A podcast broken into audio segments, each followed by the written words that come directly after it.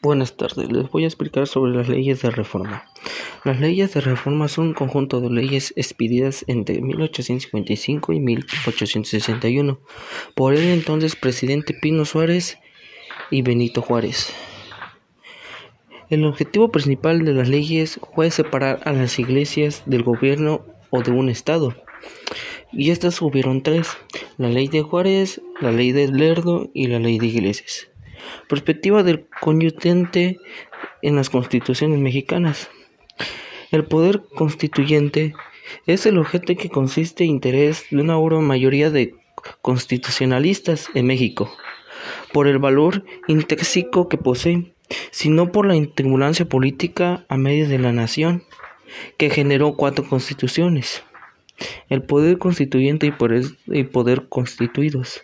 El poder constituyente como originario cuando funda la organización del Estado, de una sociedad, estatus y político y jurídico fundamental. Después de ahí, ¿qué es el poder constituyente?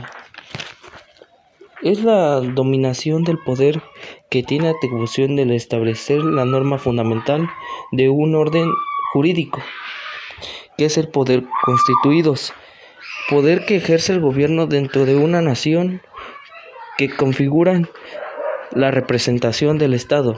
¿En qué consiste el poder constituyente y los poderes constituidos?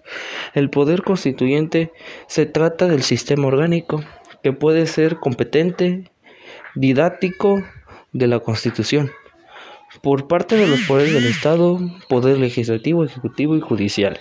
Son los poderes constituidos por el poder constituyente y determinar su integración y competencia. Eso sería todo.